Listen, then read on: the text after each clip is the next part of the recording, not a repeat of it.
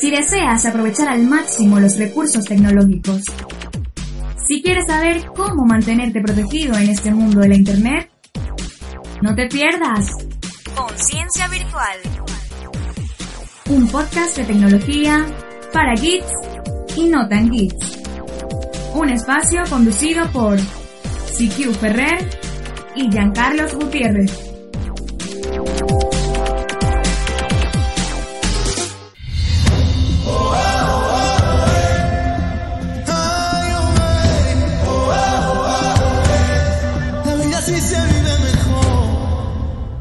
Se levanten, que todo el mundo salga a la calle. La vida empieza con este baile, siente este ritmo en tu corazón.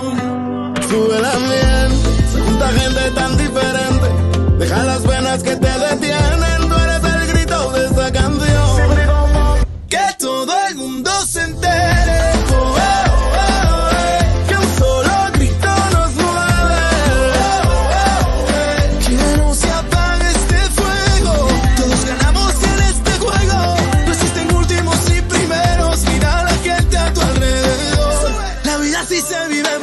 Bienvenido una vez más a este podcast tecnológico llamado Conciencia Virtual.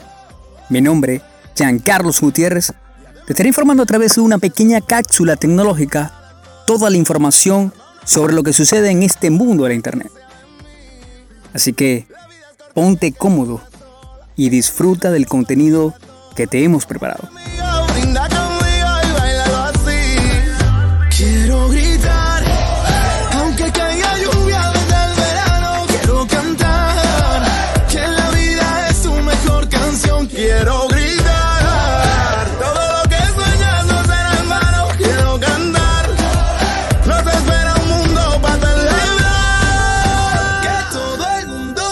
Facebook proporcionó datos personales a fabricantes de smartphones como Apple y Samsung. 2018 posiblemente sea recordado como el año de la privacidad. Primero, por el escándalo de Facebook y Cambridge Analytica. Segundo, por la aprobación del GDPR en la Unión Europea. Sin embargo, parece que la compañía dirigida por Mark Zuckerberg, no se le acaban los disgustos. Según informa el periódico estadounidense The New York Times, Facebook ha permitido el acceso a los datos de los usuarios y los amigos que tuvieran los fabricantes de smartphones. Dicho de otra manera, la compañía encargada de la red social ha permitido que los fabricantes de smartphones tengan acceso a los datos manejados por los usuarios de Facebook de este nuevo escándalo no se libran ni las marcas más conocidas, ya que nos encontramos a Apple, Amazon, BlackBerry, Microsoft y Samsung, de un total de 60. Este mecanismo de compartición de datos se puso en marcha hace una década, cuando las aplicaciones oficiales de la red se empezaron a popularizarse.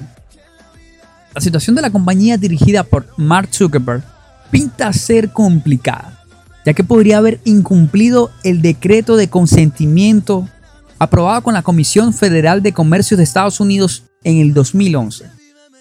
A eso se une que Facebook ha permitido a los fabricantes de smartphones acceder a los datos de sus usuarios y las amistades de esos últimos sin su consentimiento.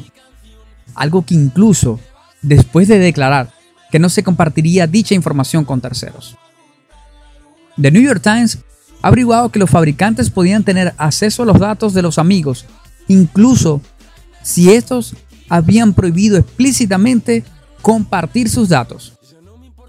Tras el escándalo de Cambridge Analytica, Facebook empezó a liquidar los acuerdos con los fabricantes a partir del mes de abril, posiblemente debido a que los reguladores estaban cada vez más encima y tras verse forzado a tener que dar explicaciones ante el Congreso y el Senado de Estados Unidos, además del Parlamento Europeo.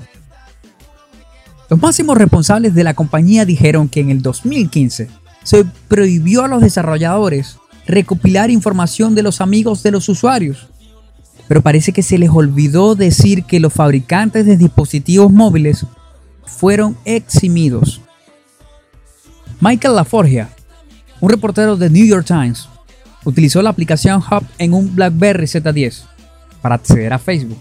Después, la aplicación de BlackBerry Hub fue recopilando datos de los 566 amigos que tenía la Forgia en la red social, incluyendo estado civil, religión, ideología política y hasta los eventos que planeaban asistir.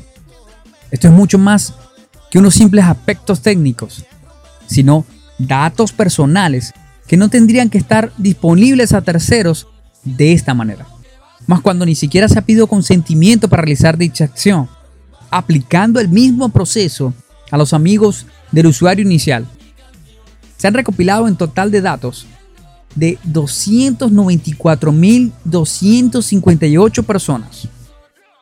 Por lo que se puede apreciar, estamos ante un escándalo mayúsculo en lo que a la privacidad se refiere, cuya forma de proceder recuerda un poco a la aplicada para la expansión de la aplicación implicada en el escándalo de Cambridge Analytica.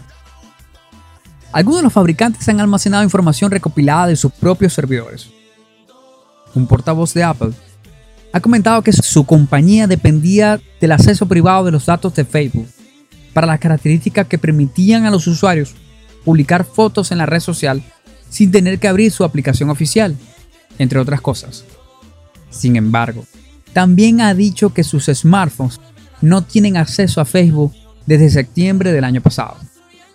Samsung y Amazon se han negado a hacer declaraciones, mientras que BlackBerry dijo en un comunicado que usó los datos de Facebook para dar acceso a sus propios clientes a las redes y los mensajes, además de afirmar que no se ha recopilado datos personales.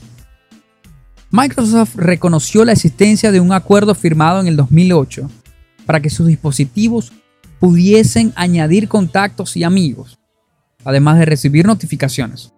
Sin embargo, afirma que todo quedaba almacenado localmente y no era sincronizado con ningún servidor. El polvo que ha de levantar este nuevo caso pinta que será comparable al de Cambridge Analytica. Y viendo su posición de debilidad, Facebook se ha visto forzada a reaccionar para al menos intentar evitar que el problema se les vaya de las manos. En resumidas cuentas, Facebook reconoce que la recopilación de datos existió y lo justifica diciendo que por entonces los navegadores web para móviles y los métodos de distribución de software no eran capaces de ofrecer la experiencia de usuarios que ellos querían dar.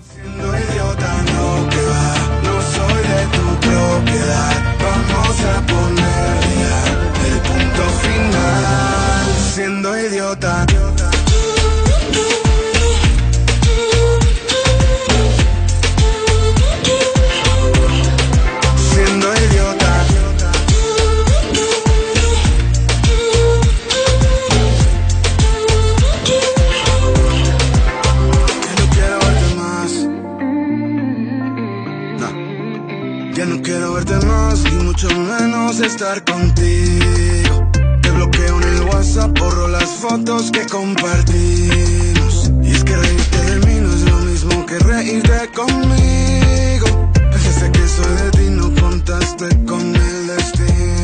Si deseas seguir escuchando más contenidos como este, no dejes de suscribirte en nuestro canal de Evox, ya sea de la aplicación para móviles en Android como en iOS o a través de tu podcatcher preferido.